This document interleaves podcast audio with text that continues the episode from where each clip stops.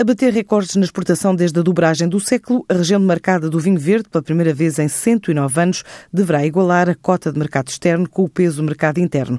As exportações continuam a registrar subidas progressivas, tudo aponta para que 2017 seja mesmo o melhor ano de sempre na exportação, o que poderá representar cerca de 78 milhões de euros. Alemanha e Estados Unidos são dois dos destinos principais entre os 107 países onde é comercializado este produto, que é hoje fruto da aposta do setor no mercado mundial, revela o responsável pela região, António Catarino. O vinho verde atravessa a fase de grande fulgor no mercado externo. As exportações continuam a aumentar, sinal de clara afirmação de um produto com identidade própria e forte ligação ao território.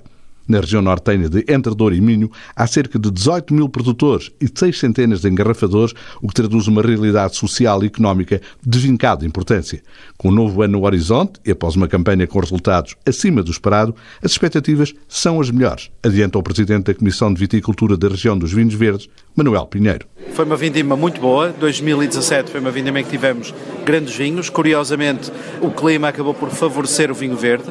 Para 2018, porque temos uma boa produção em quantidade e qualidade, temos uma boa expectativa, sendo que em vendas vamos fechar 2007 certamente como um ano muito bom mantendo no mercado nacional aproximadamente 17% de cota de mercado, somos número 2, o Alentejo é número 1, um, mas para o mercado externo vai claramente ser o nosso ano maior de sempre.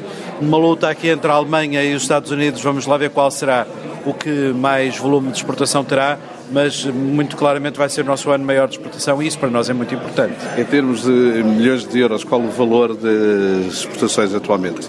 Para a região de Vinho Verde? A região está no total a fazer cerca de 70 e poucos milhões de litros, dos, dos quais cerca de metade, eh, mais já de 35 milhões, vão para os mercados externos, aproximadamente total, o que nos dará aproximadamente 75 a 78 milhões de euros. Nós estamos a exportar com uma média de 2,2, 2,3 euros litro e, portanto, dá-nos, enfim, abaixo de 80 milhões ligeiramente. Para quantos países? Para 107 países. Praticamente todos os continentes?